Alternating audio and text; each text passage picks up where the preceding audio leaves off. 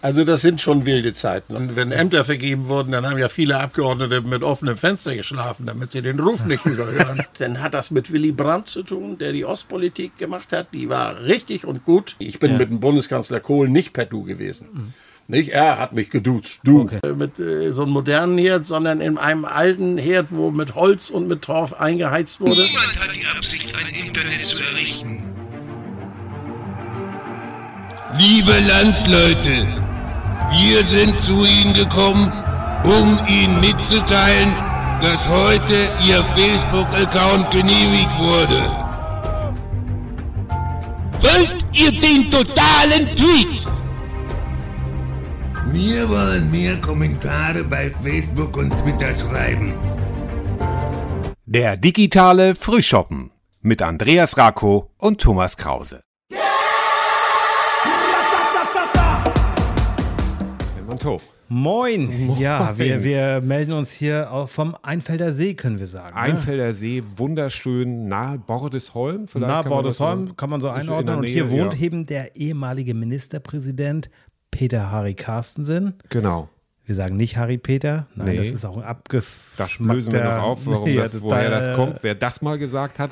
Und äh, kleiner, kleiner äh, Urlaubstipp, einmal um den Einfelder See marschieren. Ich mag ja gerne so abgeschlossene Touren. Das sind knapp acht Kilometer, anderthalb Stunden bis zwei Stunden. Eine wunderschöne Wandertour, falls ihr mal hier in der Nähe seid. Das könnt ihr euch mal gut geben. Ja, aber jetzt kommen wir zu unserem Gast, den wir jetzt gleich hören werden. Genau, Peter Harry Carsten, 75 Jahre alt, bis 2012 Ministerpräsident von Schleswig-Holstein. Ja, wir haben, wir, wir, machen das Intro, wir sind ja der gläserne Podcast. Wir sitzen jetzt auf unserem Zimmer, kommen gerade zurück vom Peter Harry. Genau, wir haben es gerade im Kasten, haben, genau haben bei ihm noch seine, seine, seine Koi-Karpfen bewundert, war noch im Gewächshaus, er hat uns noch Tomaten ja. und Gurken mitgegeben. Tomaten und Gurken für meine kleine Tochter und Andreas, für wen sind die Tomaten? Die bringe ich meiner Frau mit, ne? die, Frau, die, macht uns dann schön, ne? da machen wir einen schönen, ja. schönen Tomatensalat. Genau, wir haben ein schönes Bierchen bei ihm auf der Terrasse getrunken, haben genau. seine Koi-Karpfen bewundert und er hat so ein bisschen Ärger gehabt mit dem Eisvogel, aber das äh, erzählt er alles. Ja, und Lafrenz haben wir auch kennengelernt, das genau. ist der da reden wir, glaube ich, sogar noch drüber, dass ja. der ja verhindert hat, dass er damals Steinbrück mitwählen konnte bei der, ja. bei der Bundesversammlung. So, ja. genau. Also es ist Müssen wir Menge, noch mehr einordnen? Machen, ich glaube, ne? es, ist, es ist eine Menge passiert und es war sehr äh, amüsant, es war sehr gemütlich. Unser zweiter Ministerpräsident genau. und für hoffentlich demnächst auch mal, ja, vielleicht mal irgendjemanden aus, aus, aus NRW oder aus Bayern oder genau. Niedersachsen. Also falls Sie mal amtierender Ministerpräsident, Ministerpräsidentin sind oder auch ehemalige, nehmen wir auch gerne, melden Sie sich einfach bei mir, rufen Sie mich direkt an 0162 212 6464, dann kommen wir gerne auch zu Ihnen. Sofern ja. Sie in einer schönen Gegend wohnen muss man Und wir sagen. können ja also, sagen, Peter Harry Carsten, das ist das erste von einem mindestens dreiteiligen Interview. Ja. Wir, wir haben wirklich noch mehr Fragen. Wir können. haben so viel zu besprechen. Wir haben das Aktuelle ja. komplett weggelassen, das was genau. mit dem Bundeskanzler. Wir, aber es sind viele andere Themen drin, auf die ja. wir uns jetzt alle gemeinsam freuen. Genau. Hören wir Und, rein, ne? Genau. Und wir schalten vom See jetzt rüber zu Peter Harry. Zu Peter Harry Carsten. Auf die Terrasse. Und Andreas auf die Terrasse. Moin. Ja, wunderschön. Wir sitzen hier im Garten, gucken auf einen nicht der Einfelder See, ist ein bisschen kleiner. Ein Unser, Ministerpräsident hat sein eigenes Seegrundstück. Hat sein eigenes Seegrundstück, also Haus am See. Ganz wunderschön.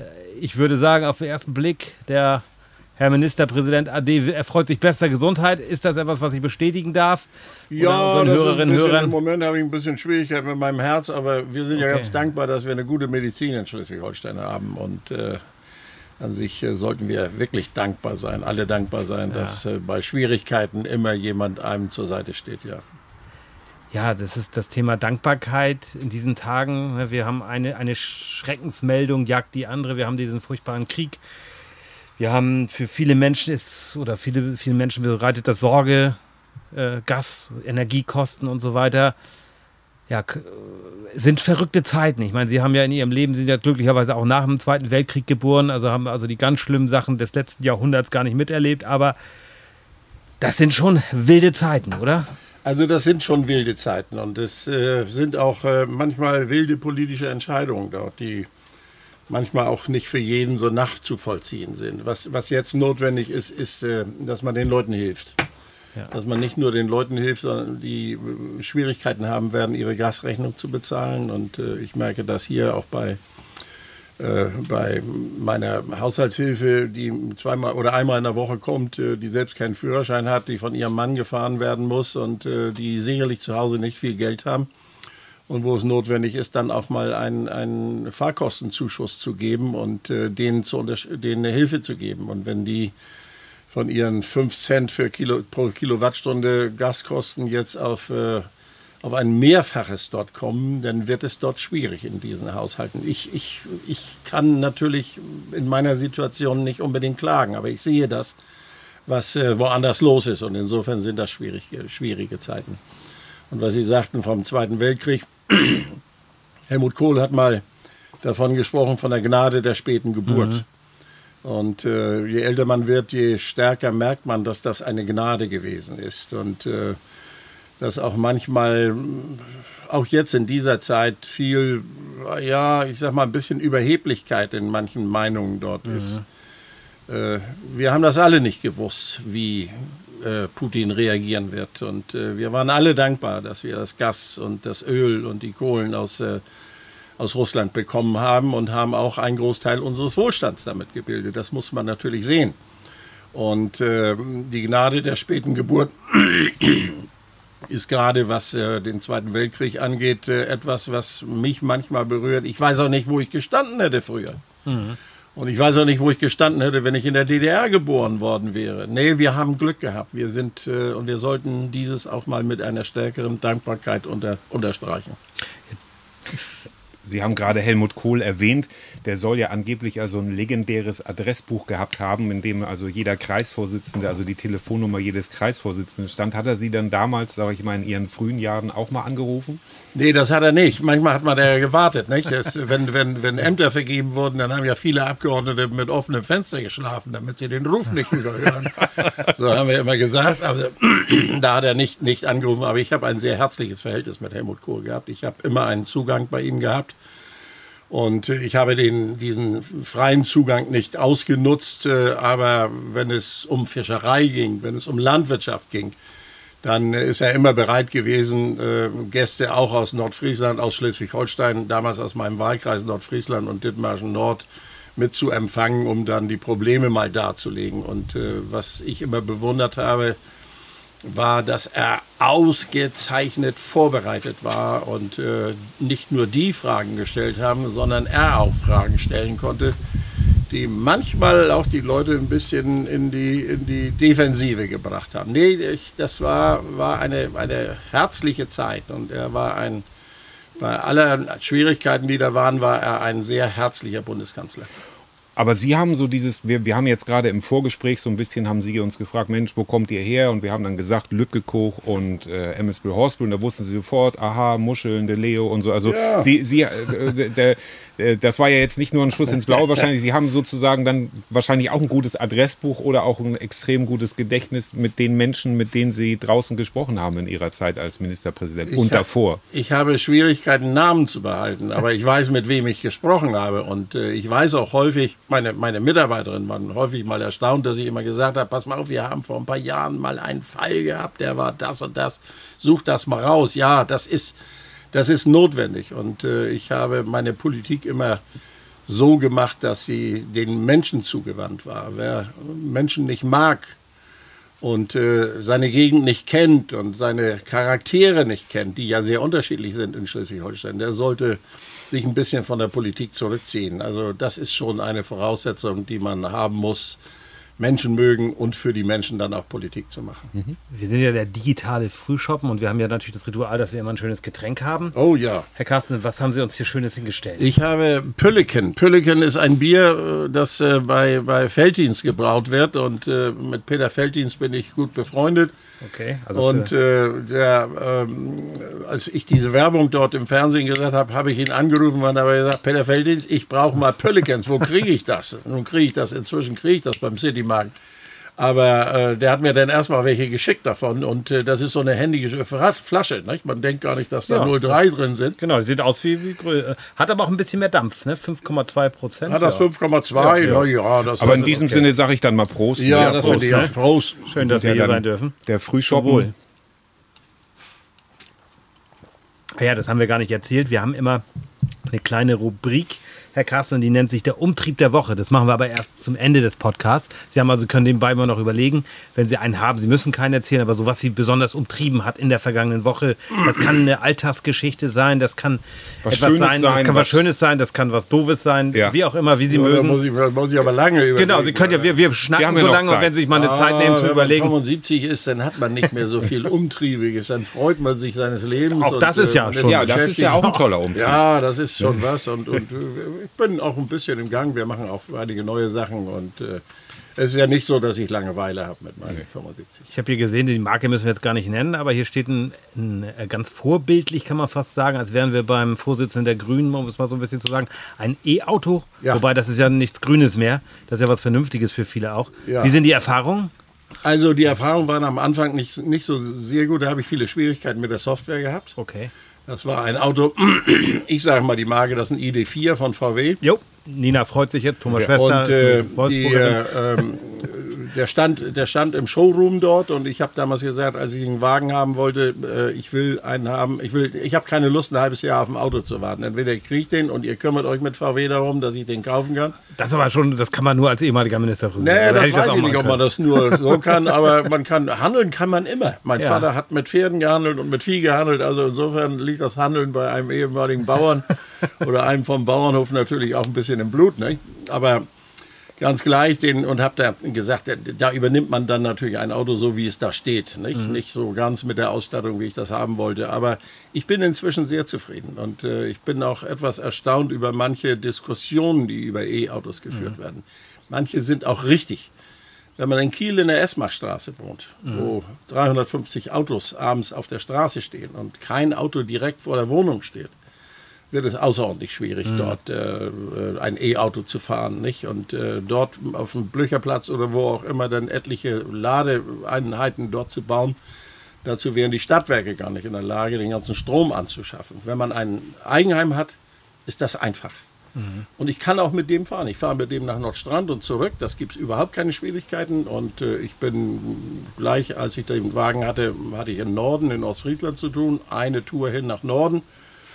Und äh, wenn man dann irgendwo an den Tankstellen sind, überall Schnellladestationen. Also insofern einmal pinkeln und ein Brötchen essen ist so ein Kaffee trinken und dann ist der Wagen auch so viel gefüllt, dass man auch weiterfahren kann. Das ist jetzt versuchen wir einfach mal ein bisschen zurückzuspulen in die Zeit. Ich glaube 1971 ist Peter Harry Carsten in die CDU eingetreten. Was war die Motivation zu sagen, ich muss jetzt in die CDU? Damals gab es, muss man ja ehrlicherweise sagen, eigentlich nur drei Parteien. Ernsthaft jetzt, ne? Also man sagt, da CDU, das war damals, war, war allerdings Willy Brandt, glaube ich, noch Kanzler. 71, das weiß ich gar nicht mehr Genau. genau, aber ganz gleich. Kiesinger war ja gerade weg sozusagen. Ich glaube 69 war der Wechsel, wenn ich das richtig in Erinnerung habe. Ähm, Ich bin, es, es gab, ja, der Anlass war mein Bruder. Okay. Mein Bruder war, war im, äh, im Kreistag und äh, war aktiv, äh, auch sehr aktiv in der CDU. Und wir hatten eine, eine Gebietsreform, wir hatten eine Kreisreform in den Jahren. Wir hatten eine, die Reform, dass aus dem Kreis Südtondern, Husum und Eiderstedt ein Kreis Nordfriesland gemacht Ja. wurde. Und das hieß natürlich auch in allen anderen Strukturen, dass sich da was verändert. Und der Kreisvorsitzende von Husum, von der CDU, des Kreises Husum, sollte Kreisvorsitzender, Mensch, ja, der sollte Kreisvorsitzender des Kreisverbandes Nordfriesland werden. Und äh, das war Leo Speth seinerzeit.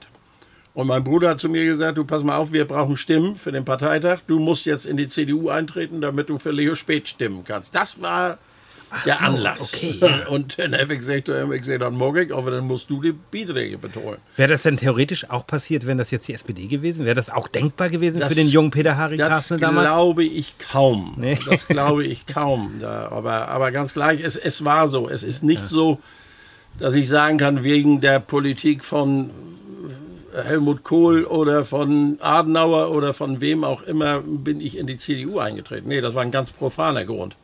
Der Grund, dass mein Bruder gesagt hat, du sollst das. Und das habe ich dann getan. Und irgendwann hat er wahrscheinlich aufgehört, meine Beiträge zu bezahlen. Aber ich bin, äh, bin zumindest beigeblieben in der CDU und äh, bin ja auch ganz dankbar. Ist, äh, Zahlt man denn als Ehrenvorsitzender immer noch Beiträge? Ja, natürlich das zahlt man Beiträge. Ja, selbstverständlich. Also das, das wäre nun fatal. Also Kinder, wir brauchen das Geld auch in der, in der CDU. Und äh, nein, nein, das, das ist überhaupt kein Problem. Können Sie sich denn noch daran erinnern, 1967 war Franz Josef Strauß in Husum. Äh, da war er auch auf Nordstrand, wenn ich das richtig Okay. Da, da gibt es äh, so, eine, so eine Doku noch äh, bei, bei YouTube abrufbar, wo er dann also erst spricht in einem großen Hotel, ich weiß jetzt gar nicht mehr welches, das muss ein sehr großes gewesen sein. Und abends hat er dann noch die Ortsverein-Vorsitzenden getroffen, das war 67. Und da hatte er aber gerade schlimme Zahnschmerzen. Und da hat er gesagt, also ich habe gerade eine, ich habe gerade auch eine Flasche Aquavit getrunken, um das zu betäuben. Und zwei Tabletten hat er wohl genommen. Können Sie das noch erinnern? Nein, oder nein, nein? Okay. Sie waren erst 71 dabei. Nee, der ja. ist nicht auf Nordstrand gewesen, aber ich weiß, dass mein Bruder ein, ein, ein großer Fan von Franz Josef Strauß war. Und äh, ähm, ich, weiß die Geschichte, dass er, äh, mein Bruder war ja Landwirt, äh, dort äh, sein Korn da zum Silo, zum Süderhafen gefahren hat und hatte auf dem Trecker hinten einen Aufkleber von Franz Josef Strauß und da war einer von der FDP da und der wollte mit ihm als, als Bauer fotografiert werden. Da hat mein Bruder gesagt, aber nur, wenn dieser Aufkleber auch zu sehen ist. Ah ja, ja, ja. aber, aber nein, nein, da kann ich mich gar nicht dran erinnern. Okay. Aber wir hatten ja seinerzeit auch die Kongresshalle in, in, in Husum, wo ja sehr viele Veranstaltungen ja, gemacht das wurden. muss die gewesen Haben Sie denn später mit, mit Franz Josef Strauß, ist ja doch eine interessante Figur der Nachkriegsgeschichte, er war ja, ich glaube 1980 äh, Kanzlerkandidat, das war ja noch vor Ihrer Zeit, zumindest auf bundespolitischer ja, Ebene. Ja. Dann hat er ja immer noch mitgespielt, hat ja auch dem Helmut Kohl einige Knüppel zwischen die Beine geworfen, wenn man so will. Wie war wie war der Umgang mit, mit, den, mit diesen also Jungs? Ich, also ich bin sehr dankbar, dass ich von diesen geschichtlich großen Gestalten viele kennengelernt habe. Ich bedauere das sehr, dass ich Helmut Wehner nie kennengelernt habe. Helmut, ich bin 1983 in den Bundestag gekommen und Helmut Wehner war wohl schon sehr krank und hat sich dann auch nicht mehr viel sehen lassen. Aber ich mhm. habe sie an sich alle getroffen. Mit Franz Josef Strauß viel Bier getrunken. Ja, ja viel zusammengesessen, auch Schriftverkehr gehabt und äh, viele Diskussionen gehabt in der Landesvertretung Bayern und äh, auch woanders in, in Berlin. Er war ja nun, äh, äh Quatsch, in Bonn. Er war ja nun auch häufig dann da. Ich habe Willy Brandt getroffen. Ich habe mit Helmut äh, Schmidt zusammen im Bundestag gesessen. Willy Brandt, die äh, die Geschichte seinerzeit, das war eine der, der, der ersten schwierigen Entscheidungen, Nachrüstungsdebatte, mhm. die wir hatten, wo Willy Brandt eine flammende Rede gehalten hat für die, äh, gegen die Nachrüstung. Und, also NATO-Doppelbeschluss? oder NATO-Doppelbeschluss, ja. ja. Das war der NATO-Doppelbeschluss. Ja. Das muss ja, die, 83, 84 oder sowas gewesen sein. Und äh, da kann ich mich noch sehr gut dran erinnern. Ja, ich habe. Helmut Schmidt war ja dafür. Ne? Das war Helmut ja so Schmidt war dafür. Ja, ja, ja, ja. Helmut Schmidt war dafür. Und äh, es, es war ein heftiger Schlag auf Tausend natürlich auch im Bundestag. Es war auch ein andere, anderer Charakter der Debatten im Bundestag. Sie, mhm. waren, sie waren anders, sie waren, manchmal habe ich das Gefühl, sie waren ernsthafter. Nee, ernsthafter kann man sicherlich, man, die Ernsthaftigkeit kann man keinem abstreiten, aber sie waren anders. Sie wurden auf einem höheren Niveau geführt. Mhm. Den Eindruck habe ich auch als, als reiner Zuschauer, der sich das gerne anguckt. Und wer, wer so, so ein bisschen mal so, ob es gibt es ja im Fernsehen, ob, ob auf Phoenix, also alte Debatten oder im Internet kann ja. man das ja auch sehen, das hatte schon was, ne? Wenn, ja, wenn das da war, war, war, Ich habe früher, also bevor ich in der Politik war, habe ich häufig am Fernseher gesessen, noch am Schwarz-Weiß-Fernseher und mir Debatten aus dem Bundestag angesehen. Nicht? Und äh, dort von Clemens von Brentano und von äh, äh Adenauer und von wem auch immer, die dort äh, wirklich staatstragende Reden gehalten haben. Das muss man, muss man wirklich sagen. Und ich bin auch, bin auch sehr dankbar, dass äh, es wird ja häufig mal gesagt, kann Politik denn überhaupt was erreichen? Mhm. Und dass wir so leben, wir sind angefangen damit, dass wir dankbar sein können, so wie wir leben. Nicht wie Absolut, wir, in ja. welcher, in welcher, welchem Wohlstand wir die meisten bei uns leben können. Wir haben arme Leute und äh, wir sind ein Sozialstaat und können da sicherlich auch viel mehr machen. Aber dass wir so leben können, hat auch was mit politischen Entscheidungen zu tun. Dass wir in Frieden und in Freiheit bis jetzt gelebt haben. Wissen Sie, mein Vater war Jahrgang 1896. Ja, das habe ich gelesen. Er war 18, als der Erste Weltkrieg ausbrach. Er ja. wurde gleich Soldat, als er 18 war. Der ist in, hat in Frankreich gekämpft, wurde verwundet, bis irgendwann zurückgekommen, hat, glaube ich, 1920 geheiratet und dann äh, wurde mein Bruder geboren, der hieß Harry, da habe ich meinen Namen her. Mhm. Der ist 1944 äh, bei Riga gefallen. Ja, das sind so Schicksale, ne, die man und sich. Deswegen, und Sie haben ja einen sehr, wenn ich das mit Verlaub sagen darf, sehr alten Vater gehabt. Ja, ne? Der war ja über ja, 50, glaube ich. Der war über 50 damals, ja. ja.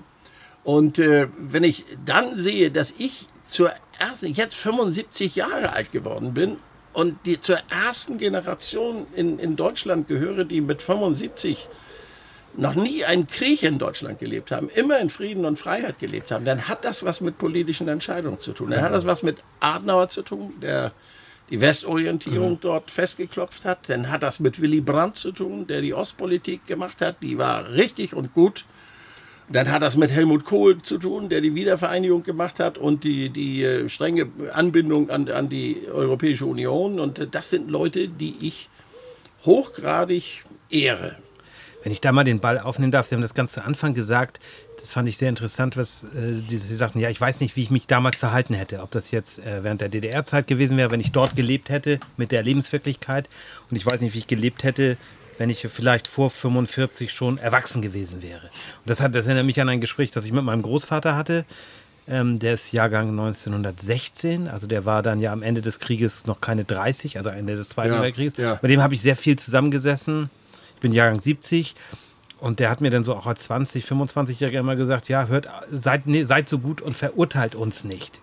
Ja, er war jetzt ja. überhaupt kein, er war weder Widerstandskämpfer noch Nazi, aber er war so, er war halt Soldat. Ne? Er sagte, aber ihr habt nie diese, ihr seid, habt das Glück, ihr, eure Generation, dass ihr nach dieser Zeit gelebt habt. Wir hatten keine Wahl. Die und das finde ich so, der späten ja, das Geburt, ist, natürlich. Ist, das ist, ist so, ne? dieses, dieses, dieses, ja, dieses immer wieder darüber nachzudenken, zu sagen, in was für tollen Zeiten wir leben, aber andererseits glaube, fürchte ich so ein bisschen, wir sind in so einer Zeitenwende und jetzt ist Politik wichtiger denn je, dass junge ja, das Menschen reingehen in die ja. Politik, ja. egal wo, weder ganz rechts noch links wünsche ich mir immer, aber das ist und was können wir da noch als Gesellschaft besser machen, damit die jungen Leute noch mehr Lust auf Politik haben? Ja, wir müssen natürlich auch deutlich machen, dass Politik was bewirkt. Und äh, gerade zu dem, zu dem, was Sie gerade eben noch mal gesagt haben, ich bin ja jetzt ein paar Jahre äh, dort Beauftragter für jüdisches Leben und gegen Antisemitismus hier in Schleswig-Holstein gewesen. Und ich habe mich, wenn Sie, wenn Sie darüber reden und wenn Sie dort Vorträge halten, dann haben Sie manchmal das Gefühl, dass Sie, ja, und, und, und darüber gesprochen wird, was in der Nazi-Zeit passiert ist, was, was furchtbar ist, was, was ja. schrecklich ist und was man gar nicht, gar nicht, im Grunde genommen gar nicht denken kann, was dort passiert ist, dann hat man immer das Gefühl, man, man, äh, man hat mit verkappten Widerstandskämpfern zu tun. Mhm. Und ich finde diese Arroganz, man soll sich ein bisschen zurücknehmen. Man soll die Zeit, wie sie jetzt ist, soll man sehen, dass sie vernünftig geregelt wird. Sich gegen rechts zu positionieren, auch gegen die extremen Linken, da gegen Antifa und sowas zu positionieren, ist halt völlig richtig. Wir brauchen ein Miteinander in, in unserer Gesellschaft. Wobei ich da schon ein bisschen abstuhe. Also ich bin auch, ich halte die Antifa auch für äußerst nicht nur fragwürdig, sondern auch schon fast ich sage das böse Wort mal faschistisch. Also das ist, ne, ist schon schwierig, aber ich habe immer noch ein größeres, ich habe immer so ein Problem, das gleichzusetzen. Wenn ich die AfD und die Linke, ja. die Linke empfinde ich auch als abscheulich. Das muss ich ganz ehrlich sagen. Das sage ich auch als Journalist ganz offen. Aber ich finde die AfD noch ein Stück abscheulicher, muss ich ehrlich sagen. Das ist sicherlich richtig, weil sie eben auch äh, etwas was, ich hasse dieses, dieses Leuchten, dieses, ja, dieses ja. Relativieren. Ja, und diese Zeit, die kann man nicht relativieren. Nee, Sie ist na, so gewesen. Genau. Und äh, was dort mit den, mit den Juden passiert ist und auch mit anderen passiert ist, äh, wie viele Tote dort äh, gewesen sind, die nicht im Krieg oder während, wegen des Krieges als Soldaten gestorben sind, sondern als Zivilisten gestorben sind, ist, ist ungeheuerlich. Deswegen kann auch einer wie Abbas nicht vom Holocaust dort nee, reden und diesen Vergleich dort machen. Und in, in, insofern ist das schon ganz schwierig. Aber jetzt geht es auch darum, dieses, dieses äh, zu verändern. Gerade das jüdische Leben selbstverständlich ja. zu machen. Wir haben immer von Toleranz gesprochen. Ich ja. habe in meiner, äh, als ich, als ich äh, nominiert wurde und äh, gebeten wurde, dieses Amt zu übernehmen, habe ich in der ersten Pressekonferenz gesagt, mir reicht es nicht nur tolerant zu sein, sondern ich will eine Selbstverständlichkeit von jüdischem Leben haben. Und äh, dass wir dieses leider nicht haben, wissen Sie, wenn mir gesagt wird, dass die von den Gemeinden und von den Landesverbänden ihre Post nur in neutralen Umschlägen verschicken. Ja, furchtbar, ne? Das ja. ist ein, ein, eine, eine, eine furchtbare ja. Situation, dass ich das nicht machen kann. Nicht, wenn ich von Holstein Kiel Post kriege, dann ist dann ein Stempel von Holstein Kiel da drauf. Ja. Nicht? Und ja. äh, dann ist mir das egal, ob der Postbote ja, ein Anhänger von HSV ist oder wen auch immer.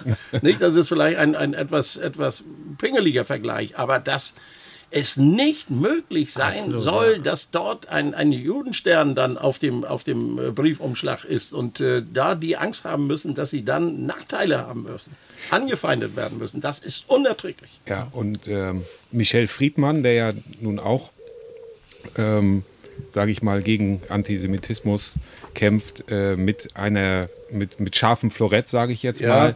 Der sagt ja auch immer wieder, wir brauchen eine, eine Streitkultur in Deutschland. Und wir haben vorhin von den alten Bundestagsdebatten gesprochen, da flogen auch die Fetzen.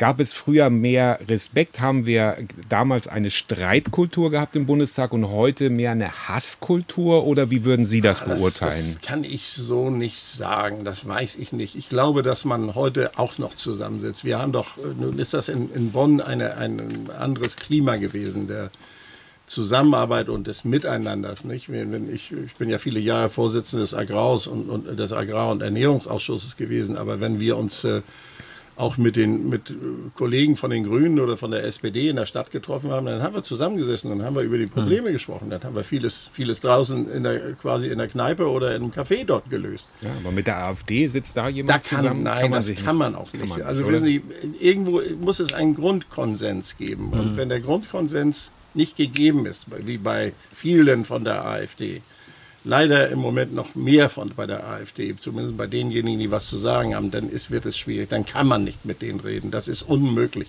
Konnte man das mit den Linken? Sie haben ja mit den Linken auch zu tun gehabt. Und da gibt es ja solche und solche, vielleicht auch gemäßigte, wo man sagt, gut. Ja, ich, ich, kann doch, ich, ich hätte doch überhaupt keine Probleme, mich mit Ramelow hinzusetzen mhm. und über die Politik in Thüringen zu sprechen. Ja, heute ja. Es gibt auch ein schönes Video von den Grünen, als sie damals das erste Mal im Bundestag waren. Da wurden die dann von, von allen anderen Parteien, äh, sag ich mal, heute würde man sagen, blöd angemacht, so ein bisschen von der Seite. Die standen da. Da waren halt Sie ja dabei, ne? Als ja, das da war ich. Das, das, das gemeinsam, ne? Das ja. war, ich bin zusammen mit den Grünen im Bundestag ja. gekommen. So. Ähnliche Frisur gehabt? Nee, ne? nee nicht ganz. Nicht ganz. Ja, aber da geht es ja schon los. Das aber, halt aber Sie müssen auch sehen, wer dann dort ausgeschieden ist, wo sie herkamen. Gucken Sie sich mal die alten Handbücher an, äh, wo die Grünen dann herkamen. Kommunistischer Bund Westdeutschland und wo sie alle herkamen nicht? Und da waren, waren äh, äh, Leute dabei wie Joschka Fischer, die ja nun nicht unbedingt. Äh, ja, Petra Kelly. Und, Petra Kelly, ja. sicherlich mit, mit, mit, einer, mit einem herzlichen Gedanken dabei, selbstverständlich, ja. sicherlich, das will ich auch gutheißen. Aber da waren auch viele andere dabei, nicht? die also vorher Straßenkämpfe dort gemacht haben. Und äh, das, aber das ist natürlich die, es gibt keine Partei, die sich mehr verändert hat als die Grünen. Nicht? Mit Robert Habeck habe ich einen will nicht sagen ein herzliches Verhältnis, aber sehr freundschaftliches Verhältnis hier gepflegt. Und äh, mit äh, denjenigen, die jetzt dort bei den Grünen dort aktiv sind. Ich, ich, telefoniere, ich telefoniere manchmal mit Boje Maaßen, einem der, mhm. der Gründer der, der, Grünen hier in Schleswig-Holstein. Mhm. Nicht Professor in, in, in, in Flensburg gewesen. Und äh, das sind herzerfrischende Telefongespräche, die wir führen. Wir morgen wie auch Plattisch sogar. Ja, das ist ja dann schon die zweite äh, äh, Sache, die Sie gemein haben mit Björn Engholm. Also einmal äh, verstehen sie sich gut mit Robert Habeck, das tut Björn Engholm auch, den hatten wir nämlich auch schon im Frühshoppen. Und Björn Engholm hat auch gesagt, ähm, der hatte das wahrscheinlich nicht so einfach wie Sie, als er Ministerpräsident wurde, hat er gesagt, man muss raus zu den Leuten. Und er ist auch da so angetreten, wo er gesagt ja. hat, da habe ich jetzt keinen Heimvorteil. Also ja. irgendwo im Koch, sag ich mal.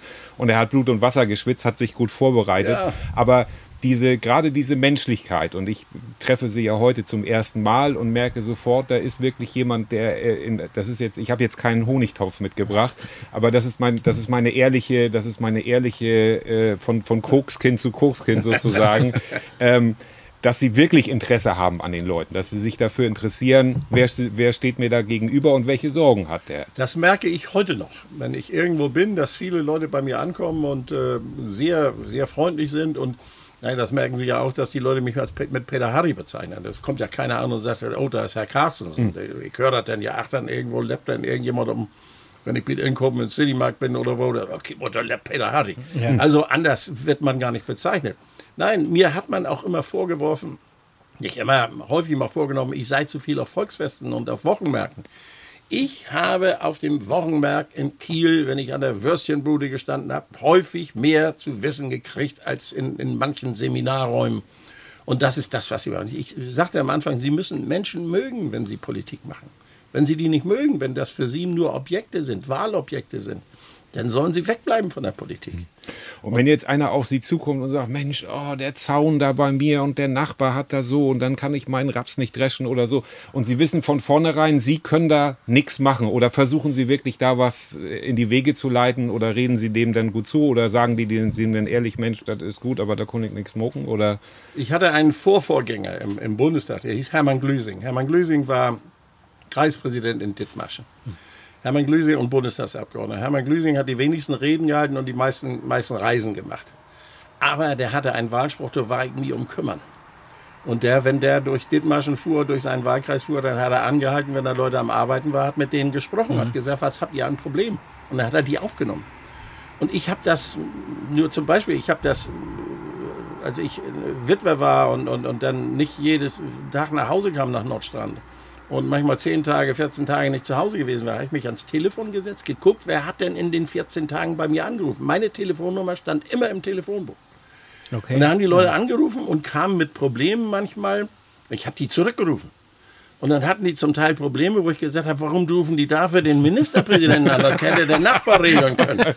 Aber wenn die, für die Leute war das, für mich war das manchmal ganz kleine Probleme, aber für die Leute war das das größte Problem, was sie hatten. Und dann haben sie mich angerufen und dann habe ich mich gekümmert.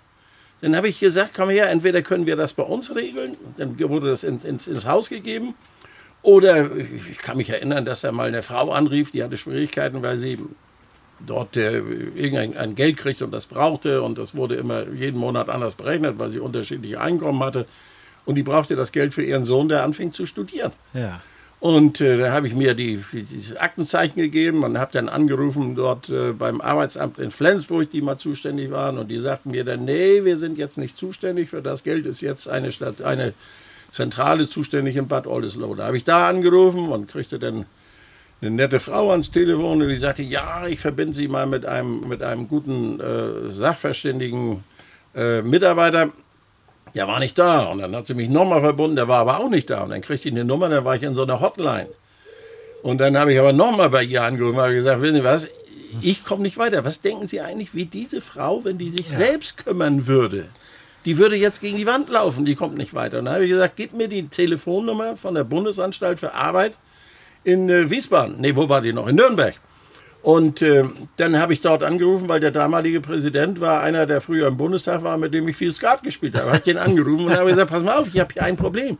Das muss gelöst werden. Das haben wir lösen können, dieses Problem. Und das war, das ist Aufgabe eines Abgeordneten. Der Abgeordnete ist von seinen Leuten dort Probleme mitzulösen, politisch Probleme zu lösen. Und das habe ich gemacht und das war für mich an sich immer die größte Freude, wenn ich sowas machen konnte. Ich würde jetzt gerne noch einmal ganz kurz zurückgehen. Das ist vor, vor acht Minuten ungefähr gewesen. Da haben wir über das, das Amt, das Ehrenamt, was Sie hatten, gesprochen. Das ging ja gerade in der letzten Woche auch durch die Schlagzeilen. Da gab es ja auch Spekulationen. Warum wird das jetzt nicht wieder besetzt oder warum macht Peter Harry Carstensen nicht weiter? Also das, ich kann nur, nur äh, beantworten, warum, warum er nicht weitermacht. Er ist 75 ja. und äh, dieses Amt hat mich außerordentlich belastet. Ja, also es geht um den Antisemitismusbeauftragten ja. und Beauftragten für jüdisches Leben, ne? Laverenz, komm hier. Ist Laverenz eigentlich der, der. Das ist das der, der, der mich abgehalten hat davor. Bei, bei der ersten Wahl von Steinbrück, ja, ne? Ja. Hatte Bandscheibenvorfall, glaube ich. Ne? Hatte, ja, der war auch nicht was. Der hatte eine sogenannte Dackellähmung, musste operiert werden. Dackellähmung, oh, aua. Ja. Naja, das, das ist, mich hat dieses Amt außerordentlich belastet. Und ich habe Nächte gehabt, wo ich wach gelegen habe, okay. wo ich Probleme auf dem Tisch hatte und wach gelegen habe. Und da habe ich gesagt, Leute, das will ich nicht mehr mit 75 und da muss auch ein junger Mann. Das war völlig richtig, dass der Ministerpräsident mich gefragt hat, dass der ehemalige Ministerpräsident sowas übernommen hatte. Dann kriegte das Amt kriegte eine Wertigkeit. Mhm.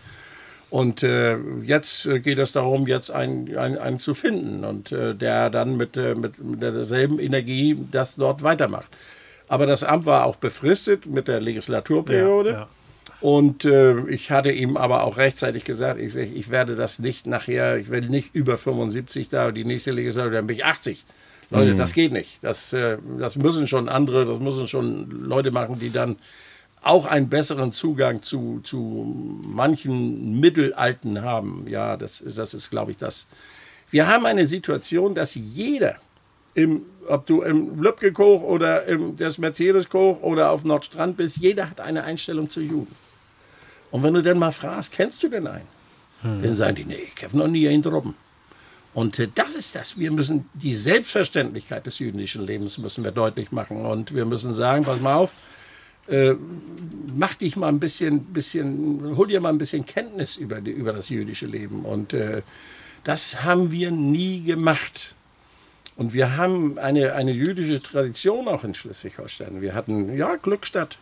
Glückstadt wurde, ich meine, 1616 gegründet.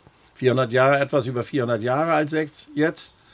Und äh, ähm, Glückstadt wurde seinerzeit von Christian IV. gegründet und Christian IV. wollte ein, ein, eine Gegenkraft, eine Gegenwirtschaftskraft gegen Hamburg bauen. Neuen Hafen und was weiß ich und äh, auch wirtschaftlich was machen und holte sich Seefraden, also portugiesische Juden dorthin. Wir hatten Friedrichstadt, Friedrich III. Mhm. Und das Eigenartige ist, in beiden Städten haben wir keine jüdischen Gemeinden mehr. Wir haben zwar jüdische Friedhöfe da noch, ja, aber keine jüdischen Gemeinden. Nicht? Und äh, wir haben ich habe einen, einen, ja, ich sag mal, einen Schatz gehoben hier in Schleswig-Holstein. In, in, in, Schleswig gibt es einen Erich Koch. Erich Koch ist gut über 80 Jahre inzwischen. Er war früher Tischler, ist dann umgeschult und war dann Erzieher in einem, in einem Jugendheim in, in, in Schleswig. Und der hat in seiner Freizeit jüdische Biografien gesammelt.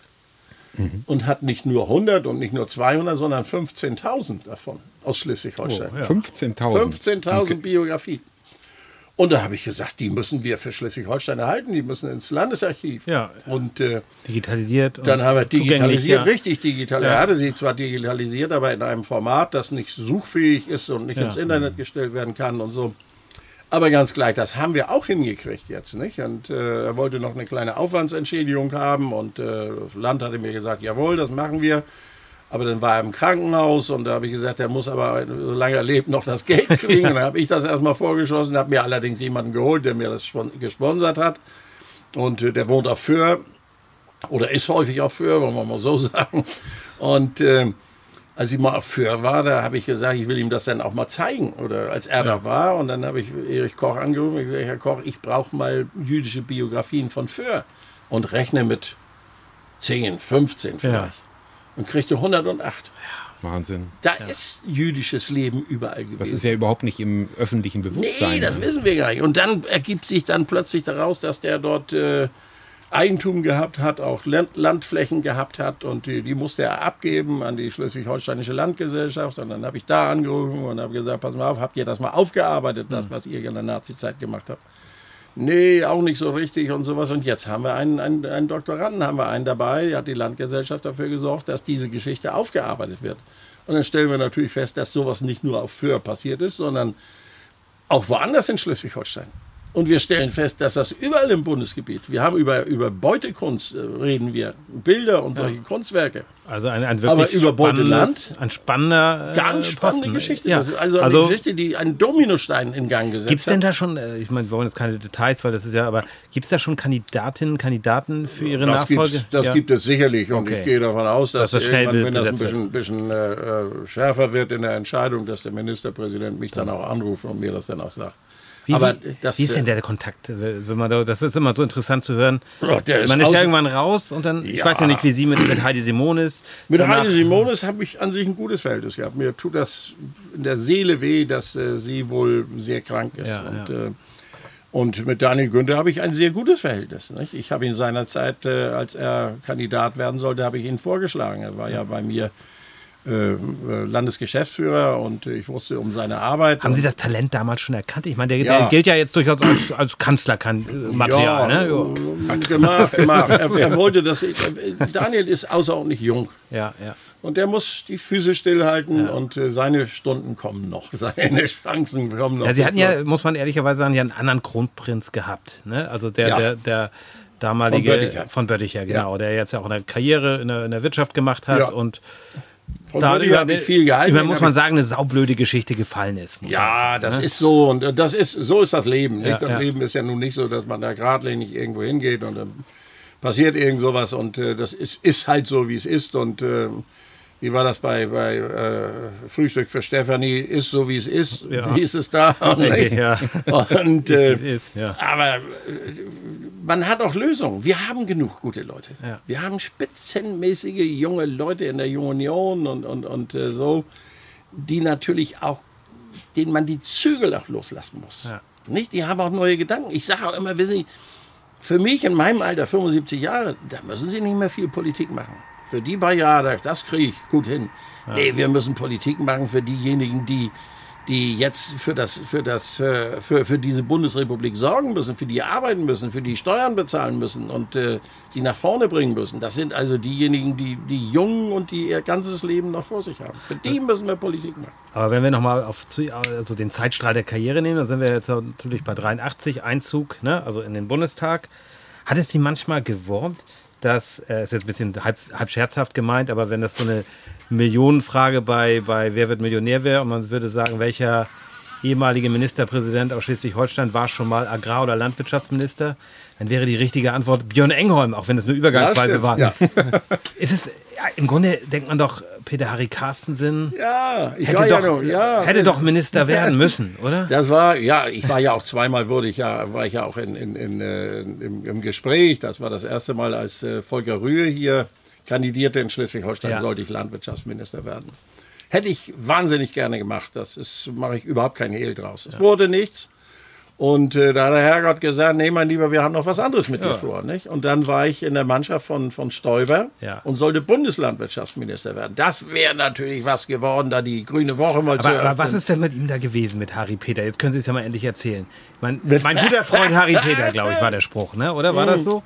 Ja, er, er, er kriegte das ja nie hin, dass er nee. Peter Harry, Peter Harry, Harry, Peter, Peter Harry, das manchmal.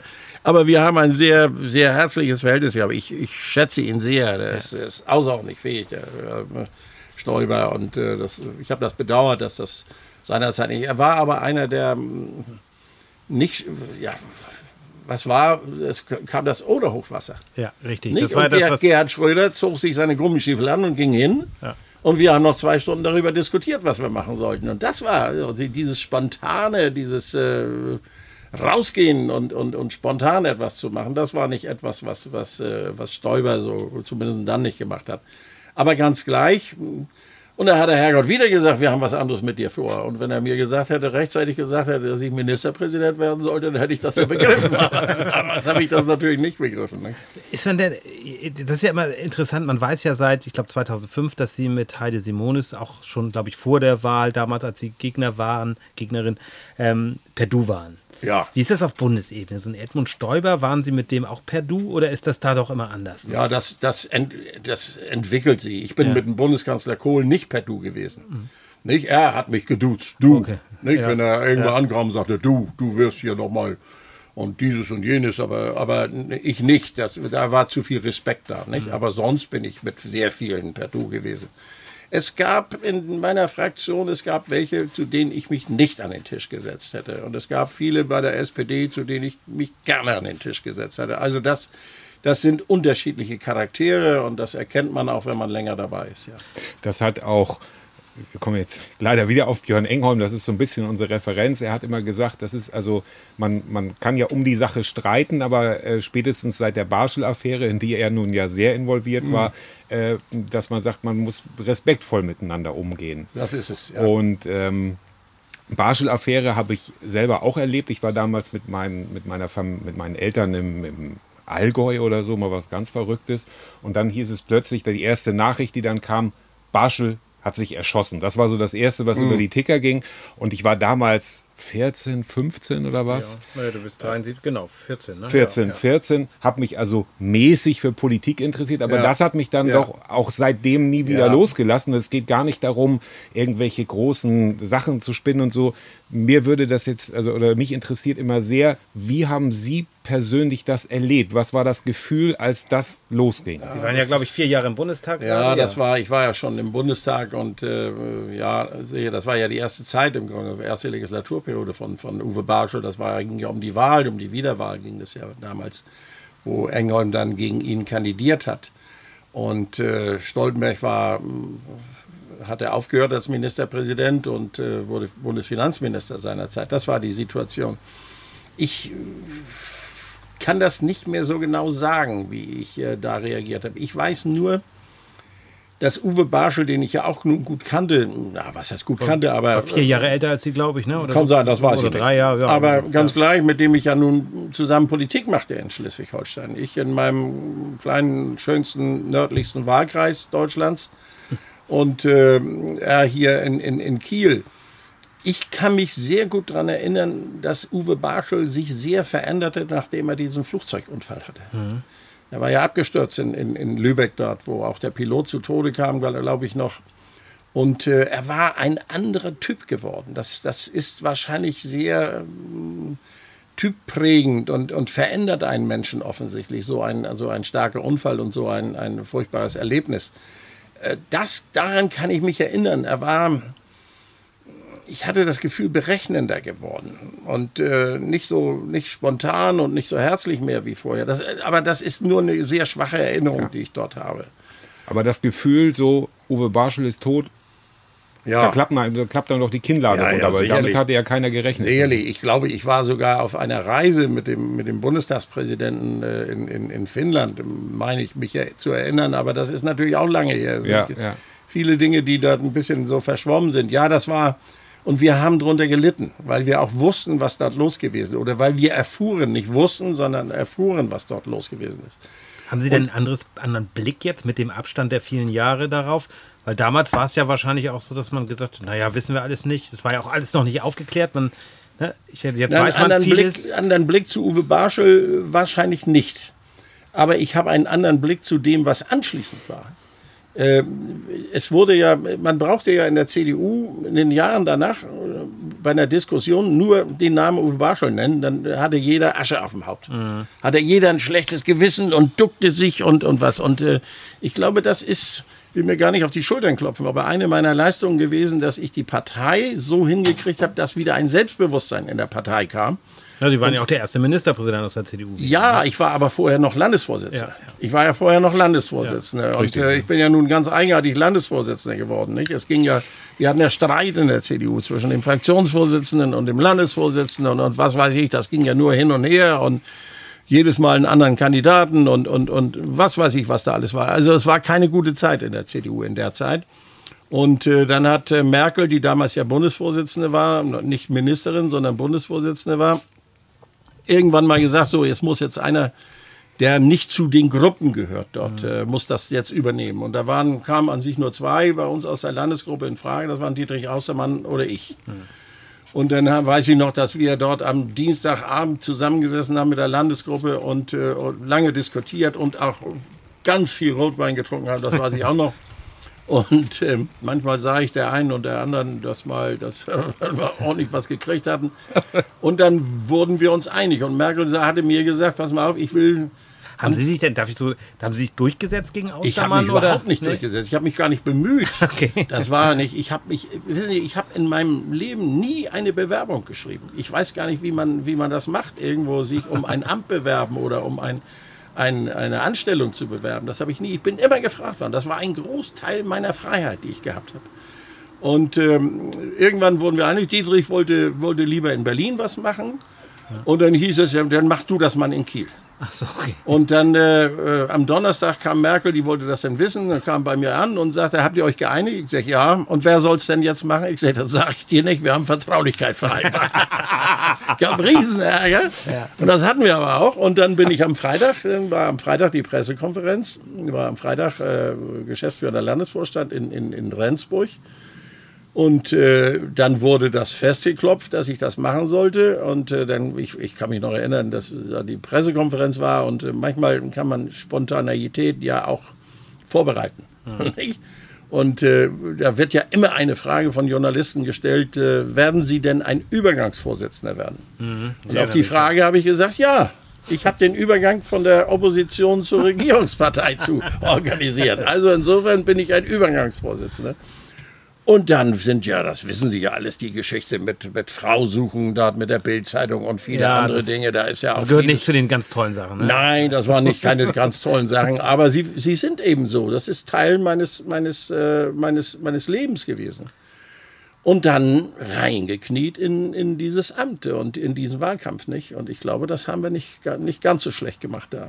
Denn sonst hätten wir nicht gewonnen. Und, und äh, abends bei der Wahl dann waren um bis 22 Uhr hatten wir die Wahl gewonnen. Mhm. Am, wann war das? Am 8. Februar, äh, 20. Februar 2005. 2005, ja. Und ähm, dann bin ich nach Berlin gefahren und unterwegs wurden die letzten äh, Gebiete ausgezählt und dann hatte Heide Simonis plötzlich eine Stimme mehr. SSW mit, der, mit ja. dem SSW, mit der Duldung des SSW, was ja, ja nun auch ganz was Neues in ja. Schleswig-Holstein war. So, und dann ging das los. Entscheidest du dich jetzt für Berlin? Ich hätte ja auch in Berlin bleiben können. Ich hatte einen guten Job in Berlin, machte die ganze Agrarpolitik in Berlin und äh, war dort völlig unbestritten und auch sehr anerkannt. Und dann habe ich gesagt, das war, also das war eine Bauchentscheidung, wie, wie ich gehe. Nee, ich äh, gehe nach Kiel, werde dort Oppositionsführer, weil ich immer gesagt habe, diese Regierung, die dort sich bilden wollte mit der Duldung des SSW, wird keinen Bestand haben. Das war meine Überlegung da. Und dann bin ich in Kiel, wurde ich Fraktionsvorsitzender. Und als denn äh, am, äh, wann war denn das? Am 17. März, glaube ich, war das. Der berühmte, ja. Der berühmte, diese berühmte Wahlgänge dort waren. Da bin ich morgens in die Fraktion gegangen und habe gesagt, pass mal auf, Jungs, ich trete heute an gegen Heide Simonis. Dann haben die gesagt, nee, was soll das? Und du machst dich nur lächerlich, das haben wir noch nie gemacht. Aber Sie haben, Sie können jetzt können Sie ja sagen, Sie, wussten Sie, dass das nee, ausgehen kann? Nee, ich hatte überhaupt keine Ahnung. Wir erfahren jetzt über den Heide. Die Überlegung, die Überlegung war natürlich, war natürlich, wenn das denn mal nicht klappen sollte mit der Regierung, ja. dann muss auch einer den Finger gehoben haben, muss sagen, pass mal ja. auf, ich habe damals schon da gestanden. Richtig. Das war die Überlegung. Ich habe gesagt, nein, ich will das, ich will dort äh, stehen und äh, ich werde dort kandidieren. Und dann kam die, nö, und wir wollen nicht. Und dann kam einer ganz ehrlich und sagte, und das verlängert auch alles und wir wollen doch mittags zu Hause sein. Ja. Und nachher waren sie alle happy, dass sie nicht mittags zu Hause waren. Ja. So ist das gekommen. Und dann habe ich, ich habe ein gutes Verhältnis mit äh, mit dem damaligen äh, äh Landesvorsitzenden der SPD gehabt. Und ähm, Mensch, wie hieß er denn noch? Komm, Moment nicht drauf. Ist ja auch egal. Ein ganz feiner Kerl und äh, auch häufig auf Föhr und Platte schnackend. Und ähm, dann habe ich mir den geholt und habe gesagt: Pass mal auf, ähm, ja. wir wollen jetzt mal erstmal eine Woche Ruhe haben, dass ihr euch mal besinnen könnt. Und dann fangen wir an mit Koalitionsverhandlungen. Die waren hart. Nicht? Dann ging es erstmal, und da habe ich gesagt, wir, ich setze mich euch nur, mit euch nur hin, wenn wir genau in die Kasse geguckt haben. Ich will wissen, wie die finanzielle Situation dieses Landes ist. Wie war die damals? Denn? Oh, die war verheerend und äh, der letzte Finanzminister war, war äh, Ralf Stegner. Und Ralf Stegner hatte einen Haushalt, einen ganz verlogenen Haushalt dort gemacht, mit äh, einigen hunderttausend die eingesetzt wurden als überplanmäßige Ausnahmen, Aufga äh, Einnahmen und mit einigen hunderttausend mit überplanmäßigen äh, Ausgaben, unterplanmäßigen mhm. Ausgaben, die nie realisiert wurden. Und wir stellten plötzlich fest, dass wir neben, den, neben der Verschuldung, neben dem, der Netto-Neuverschuldung, die drin war, von 550 Millionen, noch ungefähr 900 Millionen ungedeckte Schecks in dem Haushalt hatten. Und so fingen wir an, nicht? In diesem Land mit. Äh, mit äh, ja, ja, Weihnachtsgeld. Das war irre. Das ja. war irre. Und das Weihnachtsgeld, das war ja. die erste kleine piepige, im Grunde genommen von der Wirkung her, also eine lächerliche Entscheidung für die, für die Betroffenen Nicht eine so. Riesenentscheidung. Ja, ja, das war natürlich. Nicht? Das war, wir haben 48.000 Beamte hatten wir und wenn sie jedem Beamten 2.000 Euro, 100 Millionen, die wir eingespart haben da, ja. das sind bei jedem Beamten 2.000 Euro, die sie weniger haben. Das ist eine Riesenleistung der Beamten gewesen. Ja, und trotzdem hat das den Haushalt nicht gerettet. Das, und wir sind ja nachher, sind wir nochmal rangegangen und das dass wir dann irgendwann mal die Wahl nicht gewonnen hatten, haben natürlich hat auch damit zu tun gehabt, dass wir einen richtigen knallharten Sparkurs gemacht haben. Diese unbequeme, weil ich habe jetzt gerade mal nachgeguckt, die, die Zahlen hatte ich mir rausgesucht. Schleswig-Holstein hat jetzt einen ja letztendlich eine Verschuldung von 31 Milliarden. Ne? Das ist ja, ja, eine Summe, die man sich so kaum vorstellen kann. Das ist unser Problem, dass wir uns das nicht ja. vorstellen. Wir können uns eine Million, die kannst du beim Lotto gewinnen. Ja, ja ne? Eine genau. Milliarde sind 1000 Millionen. Ich, ich frage dann manchmal so bei, bei Versammlungen, ich sage, kann mir einer mal erklären, was denn eine Milliarde ist? Dann sagen sie 1000 Millionen. Ich sage, so nicht. Wenn du 200 Euro Scheine ganz dick zusammenpackst ja. und äh, dann brauchst du 12 Zentimeter aufeinander neue Scheine liegen, dann hast du eine Million. Aber das wissen Sie jetzt nicht aus äh, Paradise Nee, Papers. das weiß ich nicht, sondern das weiß ich, weil mir das ein Gärtner bei einer Versammlung mal gesagt okay. hat. Er hat gesagt, Herr Ministerpräsident, dann will ich Ihnen mal sagen, was das ja. ist, was das bedeutet. Und wenn du jetzt die 32 Millionen dort, eine Milliarde sind dann tausendmal diese zwölf Zentimeter. Dann frage ich mal, wie viel ist das denn? Die Leute haben rechnen, also 1,20 Meter ist zu viel, 120 Meter ist zu viel, äh, 1,20 Meter ist zu wenig, 120 Meter ist zu viel, also 12 Meter. Nee, das sind 120 Meter. Ja, ist eine Milliarde. Und wir haben 30 Milliarden Schulden. Das, ist, das sind vier Kilometer hoch, platt, aufeinandergelegte 200-Euro-Scheine. So, und wenn wir das, wenn wir das tilgen würden, 100 Millionen im Jahr mal tilgen würden, brauchen wir 300 Jahre. Aber so ein Stapel würde hier in Schleswig-Holstein natürlich auch schnell wegwehen, muss man ja, ja würde wegwehen und vor allen Dingen brauchst du rote Lampen drauf, weil da die Flieger sonst dagegen kommen. Ja, dann, dann guckt man sich mal an. Ich habe mir die Zahlen, würde ich nur aufgeschrieben. Äh, Deutschland 2,3 Billionen, alles ja, zusammen. Das ist, äh, das ist eine Zahl, die wir gar nicht, ne? Und dann NRW 188 Milliarden, ja. Niedersachsen 65 Milliarden, wir mit 31 Milliarden Schleswig-Holstein. Das ist schon Wahnsinn. Ja, das ist ja, wir sind mit, mit Saarland und, und, Bremen zusammen das äh, am höchsten verschuldete Land. Nicht pro Kopf sind das mehr als 10.000 10 Euro, nicht? die wir Schulden haben. Und ja. das ist, das ist für mich etwas, wo, wo ich auch äh, Riesensorgen habe, wie das äh, ausgehen soll. Und wenn ich das heute sehe, wie im Moment mit dem Geld rumgeschmissen wird, dann äh, dann sage ich auch, die, man, man sagt den Bürgern auch nie so richtig die Wahrheit. Wir geben euch was, wir geben hier einen Zuschuss, wir geben dort einen Zuschuss. Dass das letztendlich von allen bezahlt werden muss, das, das ist schon etwas, was deutlicher werden müsste. Ja. ja also manche, mein, mein Onkel Willi, äh, Bürgermeister aus Friesendelf, in der Nähe von Schwabstedt. Kenn ich gut, Friesendelf. Gut, Friesendelf, Willi Hansen. Ähm, der ist jetzt gerade 90 geworden dieses Jahr und der würde immer noch Adenauer wählen. Wie erklären Sie sich diese Popularität? Oder denn, also Sie hatten ja. ja vorhin schon gesagt, Adenauer hat einiges richtig gemacht, aber das ja. ist ja. Das, das, ich, das weiß ich nicht. Also an Adenauer habe ich nicht mehr zu viele Erinnerungen. Ich weiß, dass er mal in Husum war und ich habe äh, das gerne mal damals, als wir dann mal irgendwann einen Fernseher kriegten, das gerne mal gesehen. Aber das sind schon kluge Leute gewesen, die das gemacht haben. Und diese Verschuldung, die wir haben, ist ja auch nicht so irrelang.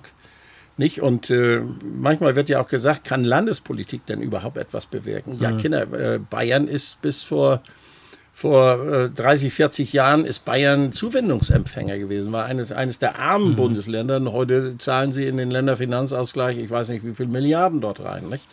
Also insofern kann man, wenn man das will. Und wenn Sie die Straßen sehen in Bayern, dann hat der zukunftsfähig dort die Autobahn gebaut Richtung Osten. Und äh, Wann haben wir denn unsere erste Autobahn gekriegt? Ich glaube, das war mit, äh, zusammen mit der, mit der, äh, mit der, mit den Olympischen Spielen 1972. Ne? Ja. Und äh, also insofern, ja, da ist schon. Aber wir haben auch vieles erreicht. Also ich habe in meiner Zeit das erste Mal das erreichen können, dass die Arbeitslosenzahl in Schleswig-Holstein unter 100.000 dort ist und äh, dass wir richtig gut Arbeitsplätze geschaffen haben. Ja, das ist, ist uns gelungen. Das hat auch etwas mit Stimmung zu tun. Und die Stimmung war damals so, dass man, dass man dann sagte, jawohl, wir haben Zutrauen jetzt zu der Regierung und wir wollen jetzt eben wieder was machen. Und äh, das ist Politik halt so, dass natürlich auch Stimmung äh, dort mit bewertet werden muss. Genau. Andreas, hast du, ich habe ich hab eine schöne abschließende Frage. Wenn, ich habe noch, wenn ich ganz kurz zwischendurch noch, ja, bitte, genau. ja, ja, nee, nee, Und den genau. Umtrieb der Woche. Haben Sie ah, schon eine Idee über den Umtrieb der Woche? wir, können, wir machen das, wir fangen einfach. Wir, wir fangen, fangen gleich an mit dem Umtrieb. Genau. Ähm, ja. ja. ich würde noch eine Frage stellen. Ähm, oder diese, dieses, Sie haben den Namen selber ins Spiel gebracht, Ralf Stegner, das war ja im Grunde ja, war der Grund dafür, dass die, die Koalition damals, die große Koalition, mehr oder weniger gescheitert ist. Ich glaube, er ist zurückgetreten dann nachher, bevor sie ihn rausgeschmissen ja, haben. Ne? Genau so kann man das sagen, ja. Was wäre denn, wenn Sie jetzt durch Bordesholm, wobei wir waren von den Bordesholm, so, so attraktiv ist das jetzt nicht zum Spazierengehen, aber vielleicht gehen Sie am Einfelder See mal spazieren und da kommt er Ihnen entgegen. Ja, dann würde ich sagen, moin Herr Stegner. Moin Herr Stegner. moin Herr Stegner und würde gucken, ob er ob er denn jetzt endlich mal ein bisschen lächelt, ob er die Lippen mal ein bisschen hochzieht an den Kanten. Also, also Sie würden nicht. Also Nein, überhaupt nicht, Kinder. Der hat äh, nur. Äh, ich, ich, es steht mir vielleicht gar nicht zu, aber so, wenn ich die Entwicklung der SPD hier sehe, hat das auch etwas mit Stechner zu tun gehabt. Die SPD hat den. Ja, steht mir auch nicht zu, das zu sagen. Ich sage es aber trotzdem. Ja, sie hat sicherlich den, den Fehler gemacht, dass sie sich immer nur dass die SPD mit Stechner äh, dort äh, in, äh, identifiziert wurde.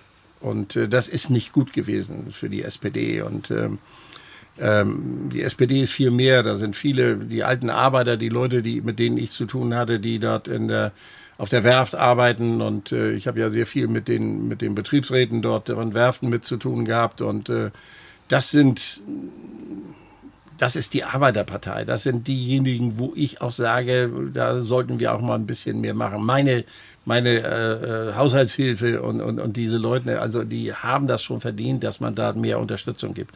Und wir sind ein reicher Staat und wir könnten das machen. Und wir geben viel, viel dorthin, wo, wo ich sage, das könnten die Leute auch selbst finanzieren. Wir, wir geben, zu meiner Zeit haben wir 38 Millionen, glaube ich, im, äh, im kommunalen Finanzausgleich abgezogen, damit wir das Landestheater finanzieren. Wir haben 130 Euro für jede Karte, die dort äh, verkauft wurde fürs Landestheater, für die Leute, die ins Theater gehen, haben wir 130 Euro Zuschuss gegeben. Heute das könnte man gut über Sponsoren machen, theoretisch. Ja, wie auch immer, nur ja. man, das, man kann das ja so machen. Man kann ja sagen, okay, wir wollen diese Kultur, wollen wir so halten, aber dann muss man das auch sagen, wie, was es uns wert ist.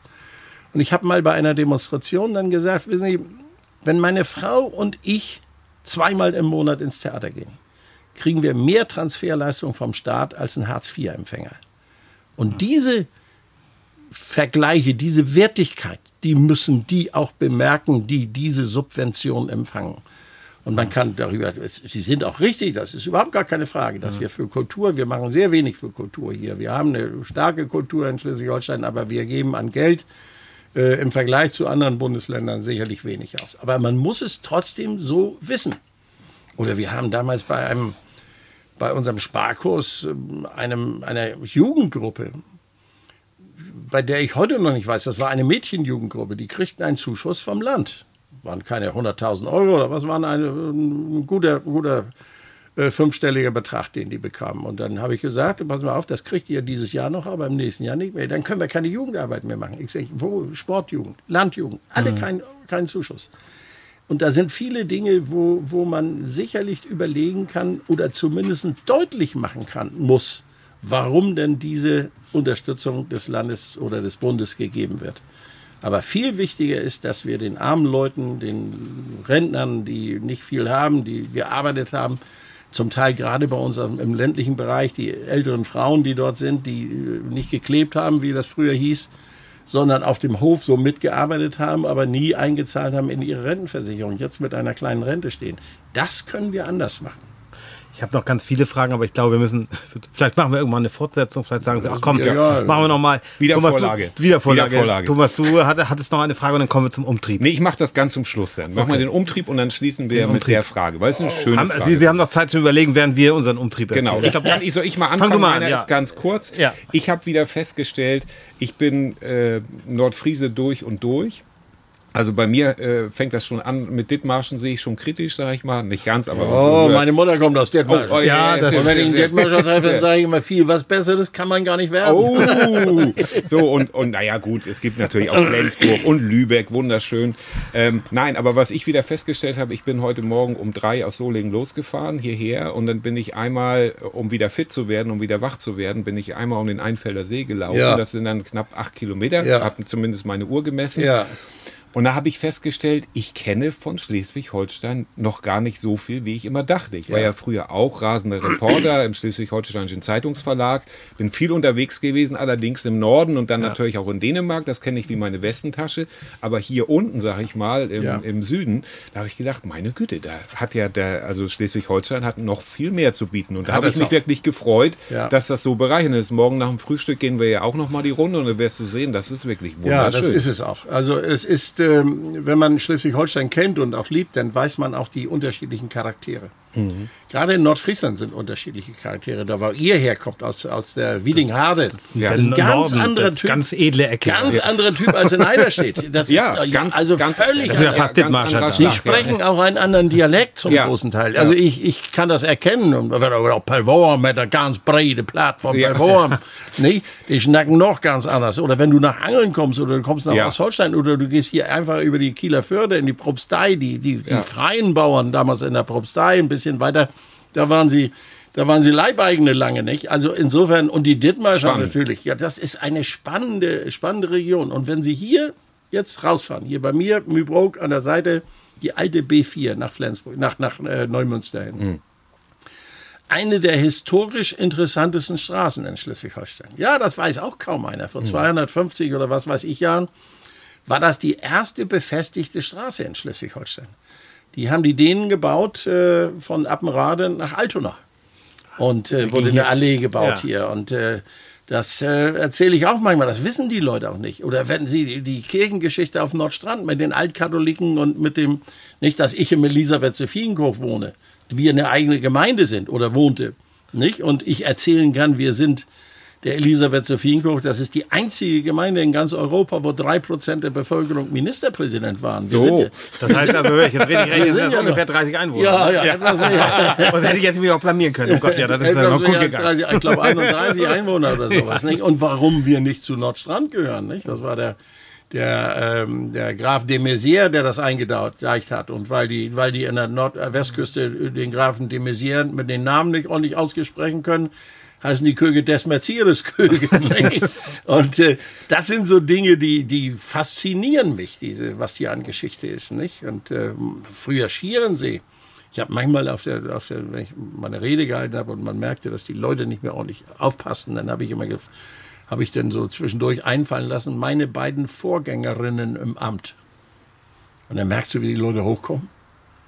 Und dann merkst du, dann hörst du richtig, wie sie nachdenken. Beide Vorgängerinnen, eine war die Heide Simonis, wer war denn die andere? Torster Albig? Nee, nee. Die andere war Katharina die Große. Die war nämlich Herrin über Schleswig und Holstein, bis ihre Kinder volljährig wurden. Richtig, ja. Also so habe ich aufgelöst nachher alles, Ja. aber, aber du hast dann wieder so die Leute Kontakt, ja, ja. wieder Kontakt und Ja. dann werden sie wieder aufmerksam, nicht? Das ist Schleswig-Holstein ist spannend, ist irre spannend, ja. Absolut. Es gibt auch einen Jungfrauenstein angeblich in der Nähe von Hohenwestedt. Da habe ich nämlich auch mal gewohnt. Im Wald. Da sollten also früher, ganz, ganz früher Jungfrauen geopfert werden. Äh, Ich habe mich mal auf die Suche gemacht. Ich habe den leider nicht gefunden. Ist wahrscheinlich nur eine Legende. Aber, aber es war ein schöner Weiß Waldspaziergang. Andreas, dein Ja, mein Umtrieb. Umtrieb. Ich habe so, ich hab ja wie immer so viele Umtriebe, aber ich mache jetzt doch den, den ich mir jetzt spontan. Äh, der Umtrieb ist, dass wir uns ja hier, Thomas, getroffen haben in der Nähe von Herrn Carstensen in einem Hotel, das du rausgesucht hast. Und ist ja auch alles in Ordnung so. Nur ich habe so, wir, wir kennen ja einige Hotels auch inzwischen und auch äh, schöne in Nordfriesland und auch wo, woanders. Und es ist alles soweit in Ordnung, aber so ein bisschen der Charme der 80er, 90er weht dadurch. Das ist, ist in Ordnung. Aber so wenig, ja, ich will nicht sagen Unfreundlichkeit. Wir fühlen uns nicht willkommen. Man fühlte sich Also nicht willkommen. genau. Also wir können einfach nur empfehlen, das haben wir in der, in der Story auch schon gesagt, also den Landhafen in, im Nibel. wunderschönen Nibel, da, ist da geht neu. Service gut. Das ist also toll. Das ist, Ich kann euch, ich kann euch, also ich habe mal in, im, auf dem roten Sofa gesessen bei das. Ja. Ja. Und dann wurde ich gefragt, was machen Sie denn so? Ihre Frau nicht da ist, wo gehen Ich sag, dann gehe ich essen da zu meinen, meinen Freunden in Teckelsdorf. Habe ich gesagt, wenn Sie mal richtig schön essen wollen, den einen der besten Landgasthöfe in Schleswig-Holstein, dann müssen Sie nach Teckelsdorf gehen. Tegelsdorf. Das ist zwischen Bordesholm und Flintbeck. Ja. Und das ist wirklich einer der besten Landgasthöfe. Da musst du einen Platz reservieren, wenn, wenn Spargelzeit ist und wenn Grünkohlzeit ist. Und äh, da kocht Mutter in der Küche und der Vater und Sohn sind äh, im Gasthof und Mutter mit, der, mit dem anderen Sohn in Verlinken der wir in Küche. den Shownotes auf jeden Ja. Fall. Das man ist, äh, das ist schon spitzenmäßig. Und, äh, Und da kann man auch, das kann, kann es sein, wenn ich da essen gehe, da kann dann der Ministerpräsident möglicherweise mit seiner Frau sitzen. Also der, der das kann gut, das ja. kann gut passieren. Ja, Ja. ja, ja. Und jetzt werden sie abgeholt, noch der Hubschrauber kommt, oder? Nee. Das habe ich übrigens nie gemacht. Das Ah. ist, äh, wenn, man, wenn man in einem Land wohnt, das so viele Schulden hat. Ich habe mich häufig mit dem Hubschrauber irgendwo hinfliegen können, lassen können, nicht? aber das habe ich nie gemacht. Auch nicht als Bundesratspräsident. Da hatte ich ja äh, Zugriff auf die Flugbereitschaft sogar, nicht? Der Ja. Bundesregierung. Ja. Aber nee, das Finde ich gut. Das tut nicht nötig. Finde ich gut. dann brauchen wir jetzt noch einen Umtrieb von, von Peter Harry Carstensen. Ein um, was, Was ist so, was, Was was hat hat sie bewegt in der letzten Woche? Woche? oder wo? Kleinigkeiten. Das kann eine Kleinigkeit, das kann was Großes, Schönes, was auch immer sein. Mich, mich, hat, mich, mich treibt im Moment um. Äh, wir können da gleich nochmal hingehen. Ich habe ja hier ein Treibhaus. Und äh, ich bin ja nun von Haus aus Landwirt. Und äh, Landwirte, die schönste Zeit in der Landwirtschaft ist, wenn man ernten kann. Man kann das sehen, aber das Ernten ist doch was Schönste, weil du da so eine gewisse Belohnung spürst. Und äh, ich kann im Moment hier meine ganze Nachbarschaft mit Tomaten und mit Gurken versorgen. Und das freut mich ungemein. Und da gehen wir gleich nochmal hin. Und, äh, Sehr wenn schön. Ihr, ja, wenn ihr noch ein paar Gurken und ein paar Tomaten haben wollt, Super. Gurken wird weniger, aber Tomaten werden mehr im Moment, dann äh, kriegt ihr auch noch was mit. Der Umtrieb aus dem Wunderbar. Treibhaus. Herrlich, wunderbar. Meine, meine kleine Tochter, die liebt Gurken. Also Ja? insofern werde ich Ja, ihr ein paar mitbringen, mit, ja. unbedingt. ja, herzlichen Dank. Genau, ja, ich hatte ja noch eine Kleinigkeit. Also, du hattest genau, eine Kleinigkeit. Das war, das war, Sie haben ja Ihre, Ihre äh, Jugend oder Ihre Kindheit auf dem Bauernhof auch als sehr behütet schon mal beschrieben. So, und das kann ich teilen. Und ähm, die Frage Wir haben ist, gar nicht gewusst, wie gut es uns ging. Genau.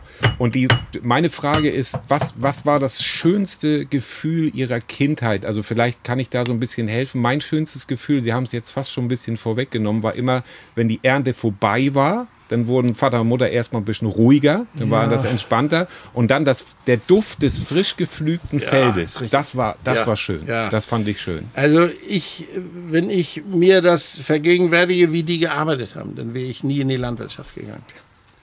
Das ist gerade in der Marsch. Wenn du da siehst, wir haben ja auch sehr viel Sommergetreide äh, dort gebaut. Also heute so das ganze Wintergetreide, wie wir das heute schaffen, kriegen wir nur durch die hohe Mechanisierung. Aber wenn ich das sehe, wie mein Vater oder mein Bruder hinter der Ecke hinterhergelaufen sind, mit solchen dicken Füßen, mit dem Klei an den Füßen, dann ist das, äh, Wahnsinn, dann ja. weiß man, was die geleistet Surf! Dann weiß man, was die geleistet haben. Das ist also irre. Und was, was, wo ich häufig dran denke, ist die Art, wenn die Dreschmaschine kam. Die Dreschmaschine Ja. in der Scheune stand und dann 20 Leute auf dem Hof gearbeitet haben. Und dann wurde im Flur wurde ein ganz langer Tisch gemacht und dann hat meine Mutter dann dort für die alle das Essen gemacht. Ja. In einem alten Herd, nicht mit einem mit so einer Mikrowelle und nicht mit, äh, mit äh, so einem modernen Herd, sondern in einem alten Herd, wo mit Holz und mit Torf eingeheizt wurde. Und woran ich häufig denke, und das, das ist, da muss man die Augen zumachen, und das ist, und da will ich auch nicht von runter, das ist der Geruch Weihnachten, wenn dort eine Gans gebraten Ja, wurde. die kenne ich aber auch. Das oh, ich. genau, das schön. war das schön. Rotkohl und Ja. Mein lieber Schwan. Und das sind so, und deswegen gibt es bei mir, ich koche Weihnachten, Heiligabend, gibt es bei mir was zu essen, was ich gebraten habe. Wunderbar. Perfekt. ja, da hat, mit dem Geruch verabschieden wir Mit dem uns Geruch verabschieden wir uns, Peter Harry Carstensen. Vielen, Herzlichen vielen Dank. Dank für das Gerne. Gespräch.